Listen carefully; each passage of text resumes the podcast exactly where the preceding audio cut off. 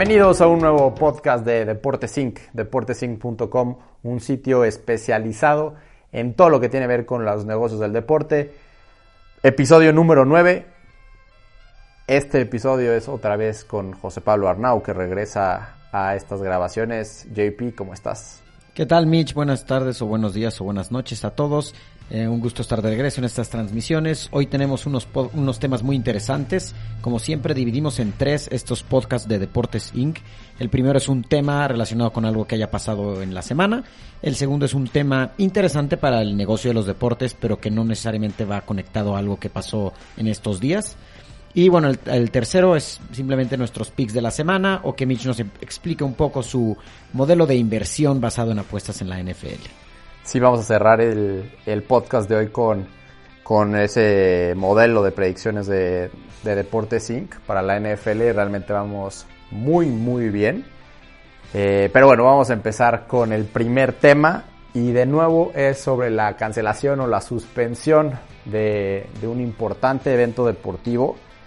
Como ya todo mundo sabe, eh, el fin de semana no se pudo dar la final de vuelta en el Estadio Monumental de River eh, la final la Copa Libertadores entre Boca Juniors y River Plate porque hubo lamentables eh, incidentes afuera del estadio que afectaron la llegada del, camión que traía los jugadores de, Boca Juniors.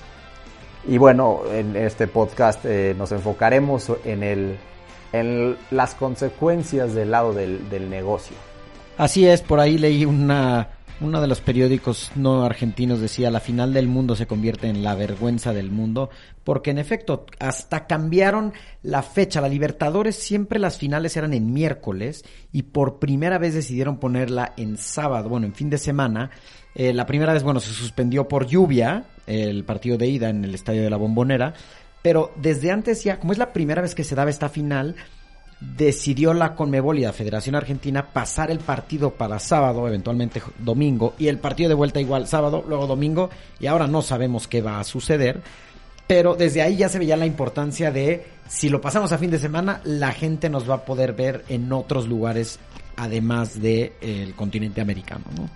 Sí, realmente era un evento enorme, este, y más la final de vuelta después de que en la ida se empató, en toda la expectativa para la vuelta era era enorme.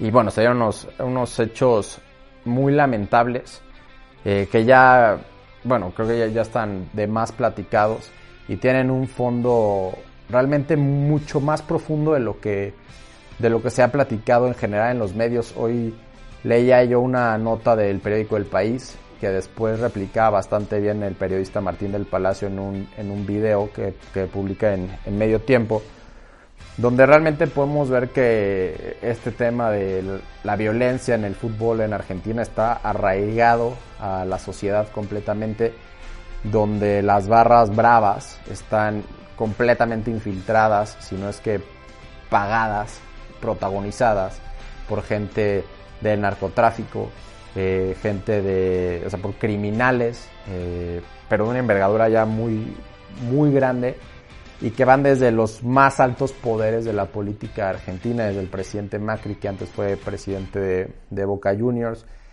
Y, realmente eh, Martín lo que hacía en su, en su video era comparar un poco con, México, o más bien mencionar que no hay una comparación real con la violencia que aunque sí existe en México, eh, no se compara con estos niveles de, de, en Argentina, porque sobrepasan cualquier, cualquier cosa, ¿no? El, ahora sí que los invito a que lean esa nota de El País donde platican cómo en, en partidos de segunda división bajan las barras bravas a meterse a vestidores del equipo rival, del visitante, y que la policía local es está impotente y no puede, no tiene la capacidad para, para detenerlo, ¿no? Entonces, está realmente e, es, es una vergüenza y es un problema y no sé qué opinas tú en eso, JP, antes de que nos metamos a los números.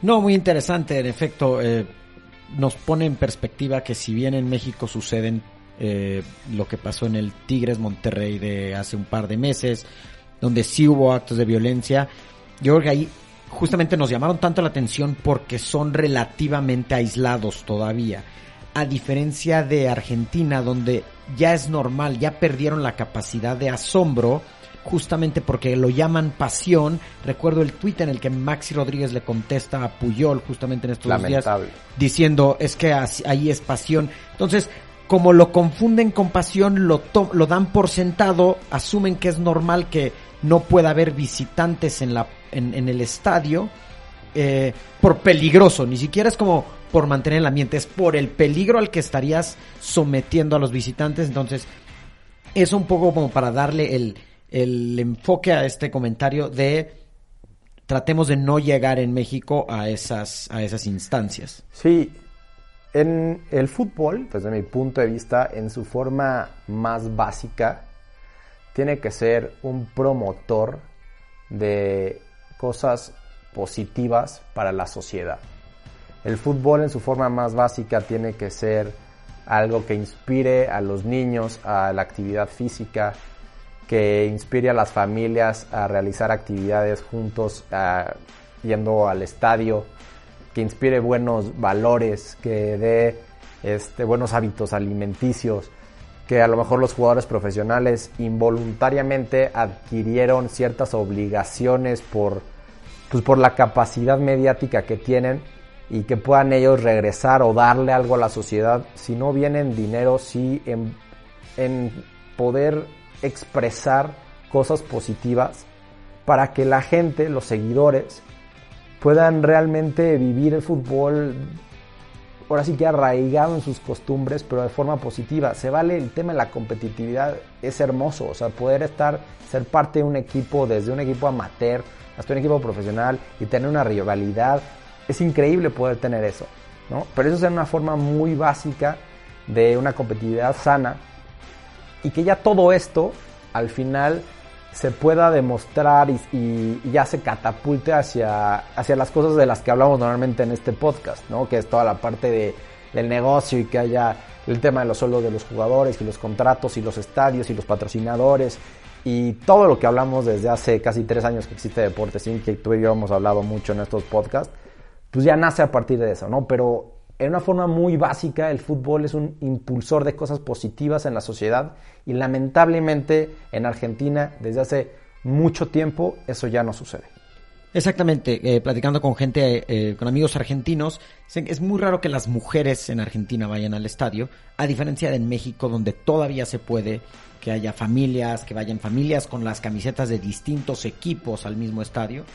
Eh, y bien, eso se convierte en, pasión, tiene un límite, estoy de acuerdo. Y, esa, esa pasión sí permite comercializar de alguna forma, pero justo mi pregunta es, ¿qué tanto luego un, patrocinador se deja de involucrar. Hemos hablado de otros casos donde, en el caso que mencionamos de Tiger Woods, al, al tener una disciplina que justo iba en contra de lo que tú dices. Yo no, como, como marca no quiero ser partícipe de esta mala imagen que está dando mi patrocinado, por lo tanto le retiro el, el, el, endorsement, el patrocinio.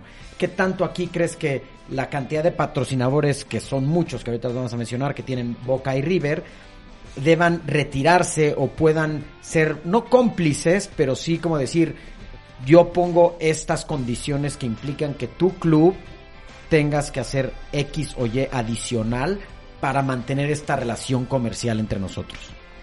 Pues va, va, a tener que estar arraigado completamente a los valores morales y éticos de, cada uno de sus patrocinadores porque si bien los equipos en sí no fomentan digamos la violencia y fueron algunos inadaptados, aunque está un poco, eh, ya por lo que dijimos, que no son inadaptados, más bien están adaptados a estas nuevas condiciones sociales en las que se permite la práctica del fútbol en Argentina. Pero realmente ahí tendrán que ser los patrocinadores uno a uno los que valoren si están de acuerdo con que sucedan este tipo de cosas alrededor de los equipos de fútbol pero al final de cuentas, pues el fútbol sigue siendo consumido en Argentina enormemente, a pesar de que esté involucrado todas las prácticas criminales que se puedan imaginar.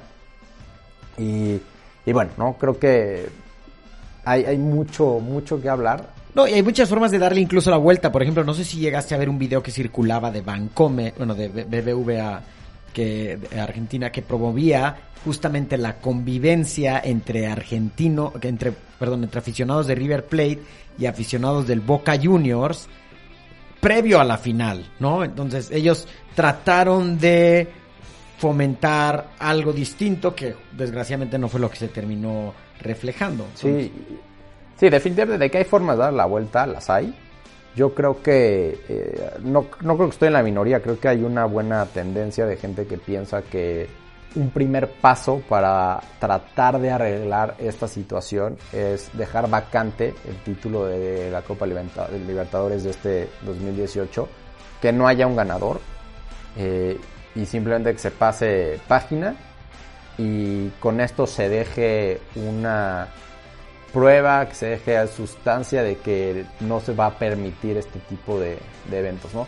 Pero bueno, eso lo digo quizá muy románticamente pero regresando ahora sí al tema que, con el que queríamos hablar de, qué pasa por la suspensión desde el punto de vista de los negocios, River recibió 2.6 millones de dólares por ingresos por venta de boletos, en el Monumental que cae mucha gente, y fueron 2.6 millones de dólares.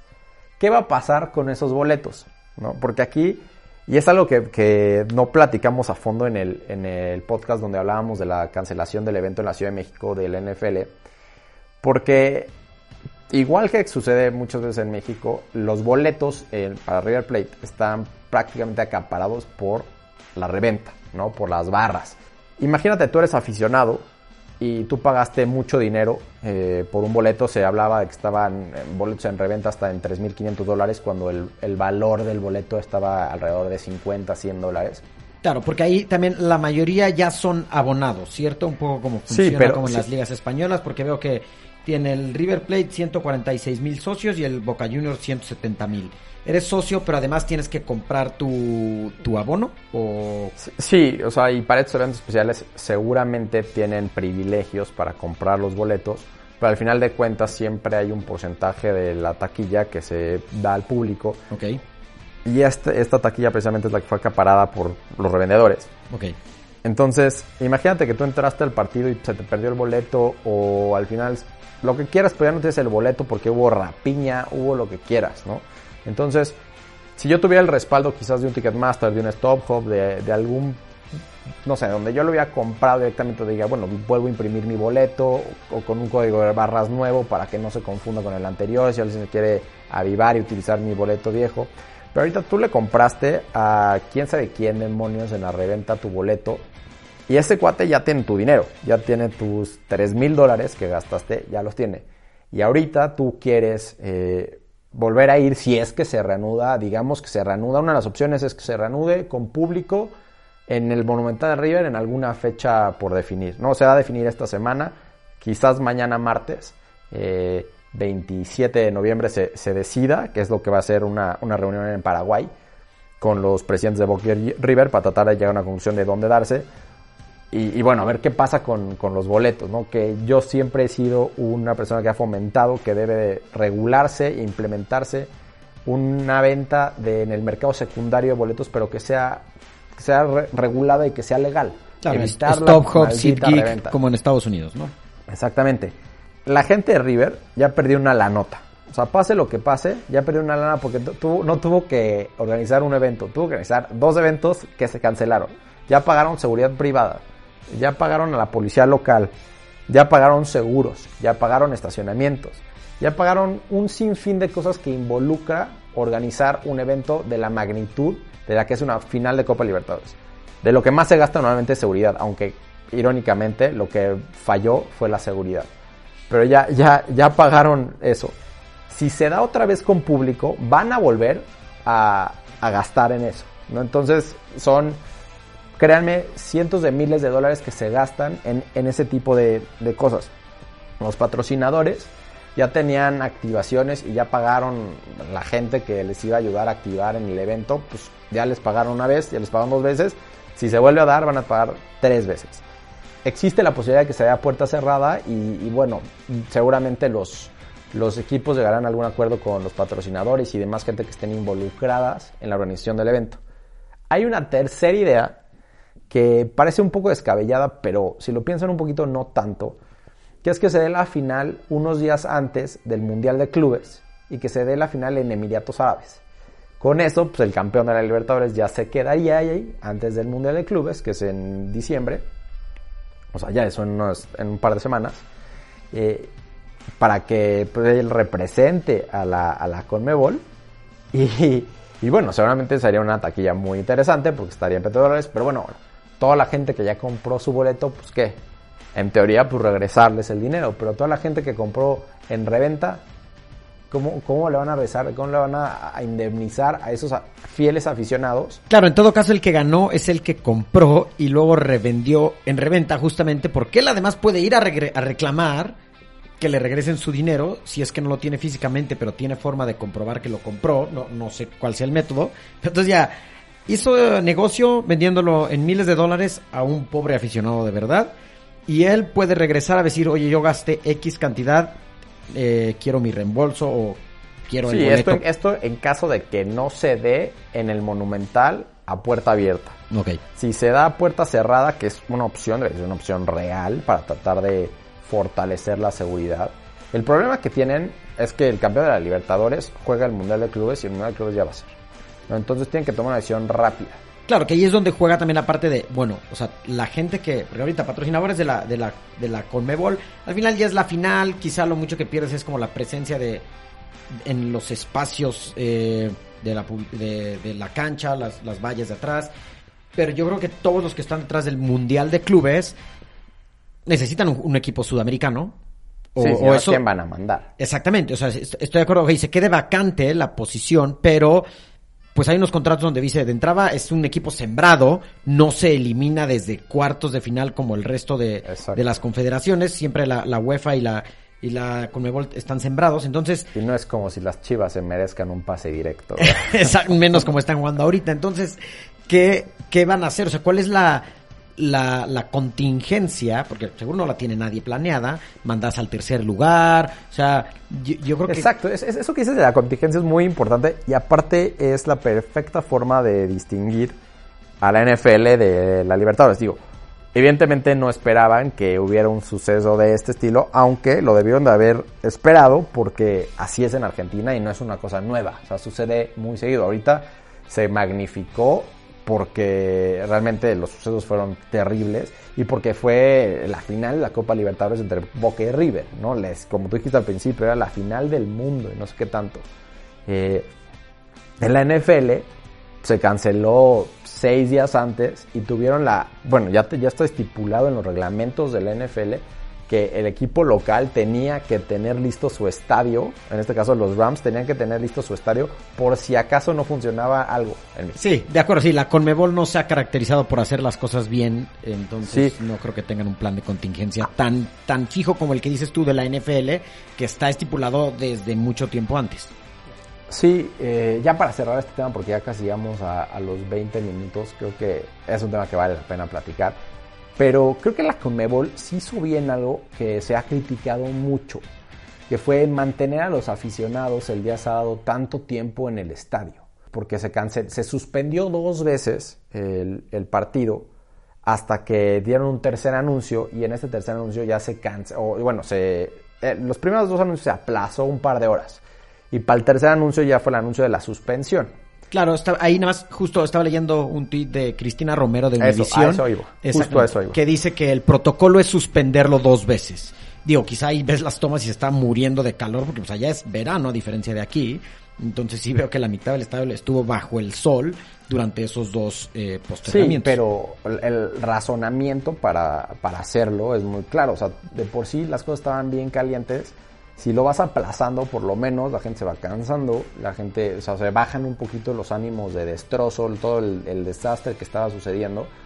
Y bueno, al final creo que, aunque sí hubieron este, cosas muy malas que sucedieron, y esto lo dice perfectamente la crónica de, que les platicaba del país, este partido era una lotería. O sea, como bien pudo haber no pasado nada, pudo haber pasado algo mucho peor de lo que pasó. Entonces, Creo que el protocolo de suspensión de, o aplazamiento del partido fue el correcto y yo aplaudo las medidas que, se tomaron para minimizar los daños. Yo creo que si desde el minuto uno dicen se cancela, hubiera sido un caos desalojar el Monumental de arriba. Sí, de acuerdo. Y pues bueno, pasemos a otro tema que va un poco ligado a lo que decías hace ratito, que idealmente el deporte lo que promueve es entre los jóvenes una idea de participación, de, ser saludable, de hacer algo de ejercicio, no, no simplemente un espectáculo y menos como allá, sino aquí es cómo me involucro en el deporte. Y entonces hay una, un deporte, una actividad que a diferencia de muchos otros, el aficionado compite con la élite. Y esas son las, las carreras deportivas, el running. Es decir, en el maratón de Boston o el de Nueva York están los mejores del mundo y también están los aficionados que mediante un sorteo, como tú me digas, obtuvieron un lugar en, esa competencia. Entonces ahora lo que queremos hablar un poco es cómo ha crecido en México esta, este fanatismo, bueno, fanatismo positivo, este, esta idea. Sí, ya hay que tener más cuidado con el, con el término. El término, exactamente. Cómo cada vez ha, aumentado la, la participación de mexicanos y extranjeros en las competencias, principalmente de running, pero también triatlón o incluso el Ironman, que cuatro de los top ten Ironman se hacen en este país. Entonces, eh, para darles además algunos datos, por ejemplo, el Maratón de la Ciudad de México que cumplió 50 años, bueno, es el 50 aniversario de las Olimpiadas, no se hizo... Juegos Olímpicos. Juegos Olímpicos, perdón, gracias. No se, no, no se hizo durante 50 años, es más, empezó en 1983 con solamente 6.500 corredores en la rama varonil y 1.000 en la rama femenil. Para este 2018 fueron 42.195 corredores, básicamente para que sea el número de kilómetros que hay. Era un crecimiento impresionante.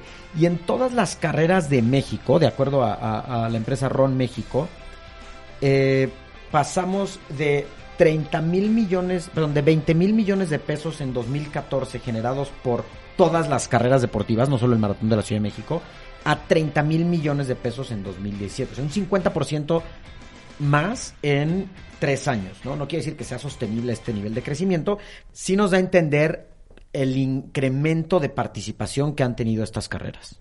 Sí, definitivamente, eh, a mí, lo mencioné en alguno de los podcasts, que me llama mucho la atención que la nota que más se ha visto en Deportes Inc. tiene que ver con los maratones.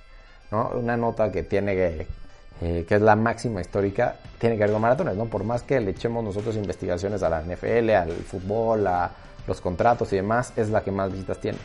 Y te das cuenta que hay demasiados, no, no, no quiero que sea demasiados, pero hay muchos, muchas carreras de 5, 10 kilómetros, 15 kilómetros, 5 millas, medios maratones, 20 kilómetros, el maratón de la Ciudad de México obviamente siendo el más importante, pero hay muchas carreras en la Ciudad de México y en otras, en otros este, estados, ciudades del país, al grado de llegar, estamos ya en 2.000 carreras al año. No, es impresionante. Hay 59 eh, empresas operadoras de carreras. Si bien las, las más grandes que quizá conocemos son Total Running, Emoción Deportiva o As Deporte, que administran muchas de estas carreras, hay 59 que organizan eventos quizá un poco más chiquitos, eh, pero al final quiere decir que hay un negocio, alguien está viéndolo como un negocio y además como un negocio que genera algo positivo en la sociedad.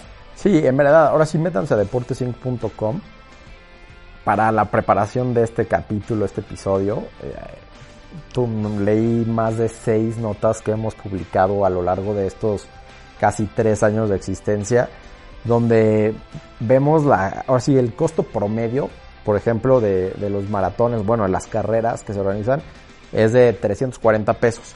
Y en una entrevista que hicimos a, los organizadores, pues mencionan que el costo normalmente depende del material que den, o sea, el kit, si, si el kit, la playera que te dan es de tecnología alta y pues, le cuesta a los organizadores, entonces te costará un poquito más de inscripción. Recordar que las carreras buenas tienen te dan un chip para que tú puedas seguir este tu rendimiento y si hay una página de internet puedas estar publicado y, ya si es el maratón inclusive que te puedan ir este echando porras y demás sí, siguiendo en tiempo real sí. exacto y, realmente son cosas que dependen el nivel de la carrera depende el nivel de, de lo que quieras gastar porque en verdad hay, hay, de carreras a carreras eh, la industria del running es, es algo que está creciendo muchísimo y es algo que no es particularmente difícil de organizar, pero sí se tiene que tener un know-how muy claro, ¿no?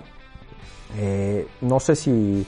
Sí, no, el know-how es, importantísimo. O sea, por ejemplo, en, en dos, también 2018, el Maratón de la Ciudad de México, además de los costos, eh, digamos, de, infraestructura o, técnicos, eh, los premios, etcétera, involucró a 8 mil personas eh, para, para, llevarlo a cabo, ¿no? Además de las 42 mil que corrieron, pues había 8 mil trabajando. 3.500 eran de seguridad pública, 2.000 voluntarios, que si bien esos no cobran, de todas formas les das un kit, los tienes que alimentar, encima los voluntarios en general ayudan muchísimo en eventos eh, masivos deportivos. 67 eh, médicos eh, asignados a diferentes zonas, además de 339 paramédicos y 51 enfermeras. Entonces, hay demasiada gente involucrada, entonces el costo es grande, pero bien, como lo dicen las notas de, de Deportes Sin, búsquenlas, porque en serio hay, me parece que son seis notas eh, desde... Por lo menos, bueno, por las que leímos ahorita para prepararnos para este podcast. Exactamente. Que, y pues digo, eso se compensa con que los ingresos, por ejemplo, la inscripción para el Maratón de la Ciudad de México en 2012 costaba 300 pesos. Y ahorita para, para este año eh, sube, y es más, hay una tarifa diferenciada, los, los extranjeros pagan 80 dólares, que son, mil, bueno, 1.600, 1.500 según él. Sí, que y esa es una práctica normal en los maratones alrededor del mundo, donde inclusive, por ejemplo, si, si estás asociado con, ahora sí que la... Lo que organiza el maratón de Nueva York. Claro, el New York Run Club, sí. Te cuesta X, 100 dólares. Si eres de Nueva York te cuesta 200 dólares. Y si eres de fuera de, si no eres residente, te cuesta 300 y feria dólares. O sea, esas diferenciaciones claro. son, son comunes. Y una de, la, una de las notas que, que, publicamos, entrevistamos a Marco Lisiaga, que es el mero mero de, de Ron México, y platicaba de, de muchas cosas técnicas que, que, vale la pena que, que se echen un clavado. Pero cosas que son muy importantes para poder organizar una carrera es tener la solicitud de aval técnico deportivo. O sea, tener esta, el trámite con el Instituto del Deporte de la Ciudad de México, en este caso en caso de la Ciudad de México, con más de 30 días para asegurarse que todos los permisos estén en orden y estos permisos cuestan una lana. Eh, obviamente con el gobierno local, en este caso las eh, ya no son delegaciones, ahora son alcaldías. Alcaldías, pero hoy en la mañana está leyendo que ni siquiera son alcaldías, que ya son otra cosa. Bueno, en la ciudad, en la Ciudad de México Después la autorización del programa especial de protección civil, obviamente con protección civil tienes que tener todo, tienes que tener todo el cuerpo de bomberos listo para cualquier situación, tienes que tener arreglos con seguridad pública y tránsito porque obviamente van a cerrar eh, calles para la organización de esto. Obviamente la mayoría son en domingo en la mañana donde el tránsito es mucho más ligero que en cualquier otro día de la semana, pero tienes que tener completamente el aval de estas agrupaciones, tienes que tener ambulancias, eh, ya mencionaste todo el tema de los voluntarios, de eh, hidratación, eh, bueno, muchísimas cosas que, como digo, no son particularmente difíciles de hacer, pero una vez que tienes el know-how, ¿no? Ya tener know-how, lo puedes expandir y, y puedes realizar muchísimas carreras. Claro, sí, quizá además es interesante la gente que se quiera dedicar a algo del, del deporte. Si bien hay, a lo mejor el fútbol es un poco más sexy, si quieres llamarlo de alguna manera, pero aparentemente cada una de estas carreras puede generar una utilidad neta de entre 10 y el 25%, ¿no? Entonces es un, es un rendimiento, si, si bien la gente cree que nada más se prepara un día antes, no, o sea, al final termina la carrera de este año y ya estás trabajando para la del, la del año siguiente, pero tiene buen ingreso. No, y eso, esos números que estás dando es de una carrera de 10 kilómetros. Mm, ok. O sea, aquí imagínate un, un buen maratón organizado, eh, puede ser muchísimo más. Porque al final tus costos fijos son muy similares en una carrera de 10 y de este y del maratón de 42 y cachito. Obviamente ya los variables por los tiempos, por demás, pues sí se incrementan en una carrera más compleja. Pero los fijos, pues ahí los tienes. Claro, y además también yo creo que un poco igual conectado a lo que decíamos hace ratito de las marcas. Las marcas quieren patrocinar esto porque al final es algo muy positivo patrocinar un evento que está promoviendo el ejercicio, la salud, el deporte, la Sí, porque los vas a tener muy visual toda la, exposición de sus marcas. Seguramente los patrocinadores principales van a estar reflejados en las playeras que se den o en los números que se entreguen. Entonces, como bien mencionas, desde un, desde un punto de vista social, de impacto social, más allá de, del hecho de las carreras, sino de, de la promoción del deporte y demás, tu marca siempre va a querer estar ligada a este tipo de eventos. Exactamente, porque además tienes un target muy específico al que le estás hablando. Entonces, por ejemplo, Gatorade patrocinó el 58% de las carreras que se hicieron el año pasado. Eh, Epura, el 38%. Powerade y Ciel, que al final son de Coca-Cola, 34%. Eh, Bimbo, Banamex, Carlota, también 34%. Toyota 32% de las carreras y Cinépolis, que a lo mejor dices, bueno, no está conectado al, al deporte directamente como, como Gatorade o Powerade, pero al final participó 24%, o sea, una cuarta parte. Eso quiere decir que Cinépolis está, quiere llegarle a un público atleta o que está que quiere hacer ejercicio, que quiere ser saludable. Entonces, habla mucho de tu marca si patrocinas esto o si patrocinas la convención de armamentos en Texas. Exactamente. Eh, nos mandaba Pedro Arnau, el jefe de información de Deportes Inc., varias notas. Y una era de, cómo no solamente son las marcas las que se quieren involucrar en este tipo de, eventos, sino equipos profesionales de fútbol ya están involucrados. En, en México hace algunas semanas, creo que fue en septiembre, fue la carrera de la Liga MX. O sea, fueron aficionados, o sea, fue una carrera que promovió la liga eh, para que los aficionados fueran. Y de nuevo, son cosas muy positivas para que los aficionados que no somos hooligans, que queremos, repito, de la forma más básica el fútbol, la promoción social, eh, el regreso de las familias a eventos eh, masivos y que tengan connotaciones puramente sanas, como puede ser una carrera, bueno, la Liga MX invitó a esto y vieron a cientos de, bueno, seguramente a decenas de miles de aficionados corriendo con sus playeras este, de equipos favoritos. Y en España se dio la Liga Run, eh, que es la Liga y la Liga 1, 2, 3, que es la segunda división, eh, pues buscando incursionar en, en este tipo de eventos.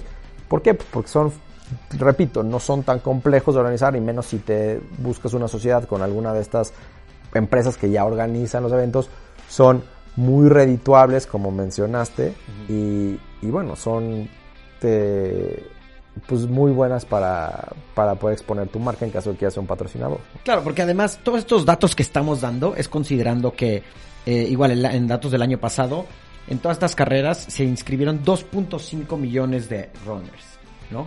2.5 millones. Pero se estima que hay 3.5 millones de los que no se inscriben, o sea... En México. En México, sí, sí, todo esto es en México. Sí, o sea, quiere decir que hay eh, más del doble de, gente a la que, si bien te dan los números oficiales de tu marca será vista por X cantidad de corredores, pues ¿qué crees? Calcúlale, digo, esto no debe variar mucho según la seguridad, etcétera, pero calcúlale que puede estar expuesto al doble de personas que se inscriben o que está corriendo sin tener un número, ¿no? Y esto es en, en, en las carreras, pero a mí también me llama mucho la atención los triatlones, nada más les voy a decir los triatlones que hay en el país.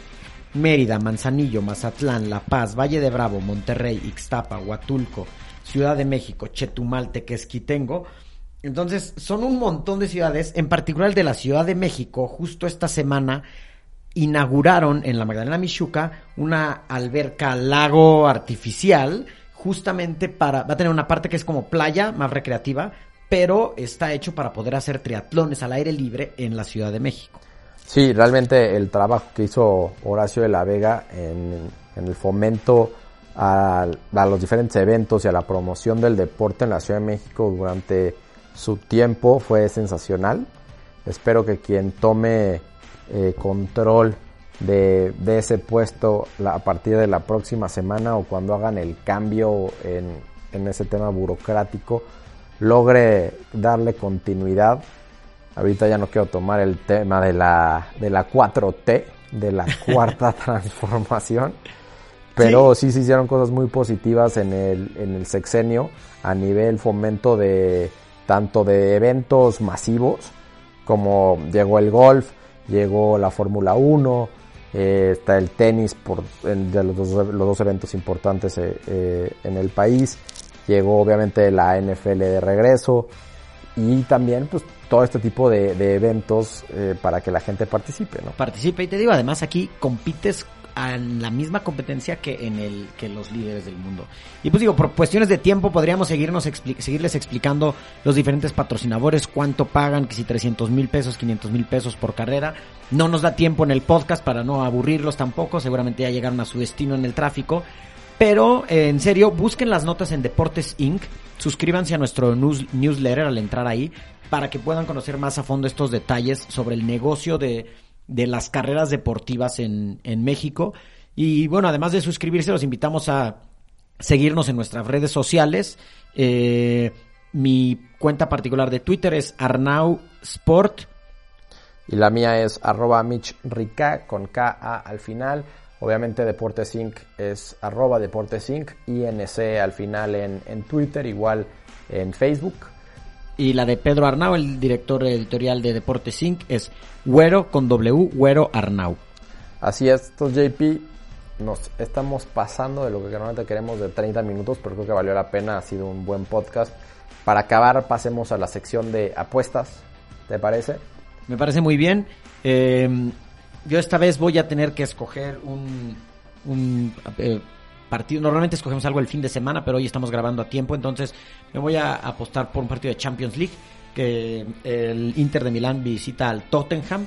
Aunque el Tottenham es favorito, eh, voy a apuntar, apostarle al empate que paga 3 a 1. Me parece perfecto, JP. Yo también voy a aprovechar eh, solamente los partidos del, miércoles para que les den tiempo de, meterse a, realizar sus apuestas. Hay varios partidos el miércoles en, la Champions. Voy a hacer un trilay. Normalmente no voy a favor de los trilays porque ya soy un, inversor. Ya no soy un apostador inconsciente. como ahorita lo voy a platicar en, en lo de la NFL que nos está yendo muy bien. Pero voy a hacer un, un. Voy a decir que gana el Atlético de Madrid de local, gana el Nápoles de local y gana el Borussia Dortmund de local, que van contra el Mónaco, el Red Star de Belgrado y el Brujas.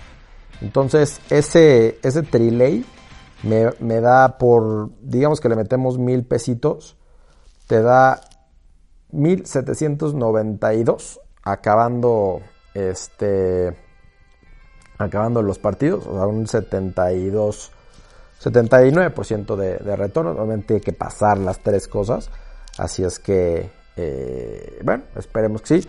Y lo que sí voy a hacer es presumirle los resultados de la NFL.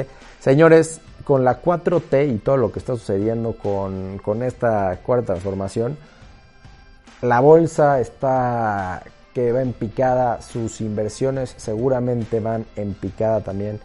Los invito a que mejor inviertan en el modelo de pronósticos del NFL de Deportes Inc., donde después de 12 semanas exactamente estamos ya en un 22.4% de retorno de inversión. Exactamente, quienes nos han escuchado a lo largo de, estos, de estas 12 semanas, pues habrás tenido momentos en el que el, modelo va un poco mejor, a veces un poco menor, pero justamente como cualquier inversión, el chiste no es meter tu dinero y sacarlo luego, luego es dejarlo. En este caso, pues las 17 semanas que dura la NFL. Eh, pero bueno, ahorita vamos 12 semanas, no sé qué otros eh, modelos de inversión después de tres meses te regresen 22%, no creo que haya muchos. Yo tampoco, en verdad, si nadie me ha hecho caso, pues qué mal. Yo sí me he hecho caso a mí mismo, entonces eh, estoy contento por los resultados. Y sí, como bien dices, hemos tenido subibajas, inclusive por ahí llegamos a estar con números rojos después de, creo que la semana 7 fue. Empezamos muy bien, muy, muy bien, después se cayó y a partir de que empezamos, de que nos fue mal, se hicieron ciertos ajustes y llevamos eh, una racha de, me parece, cuatro semanas consecutivas de ganancia que nos han llevado hasta el 22.4% de retorno de emisión. La semana 11 fueron 6 de 6, los 6 pronósticos se dieron, los 6 fueron acertados. Esta última semana también se dieron 6, se, acertaron a 4.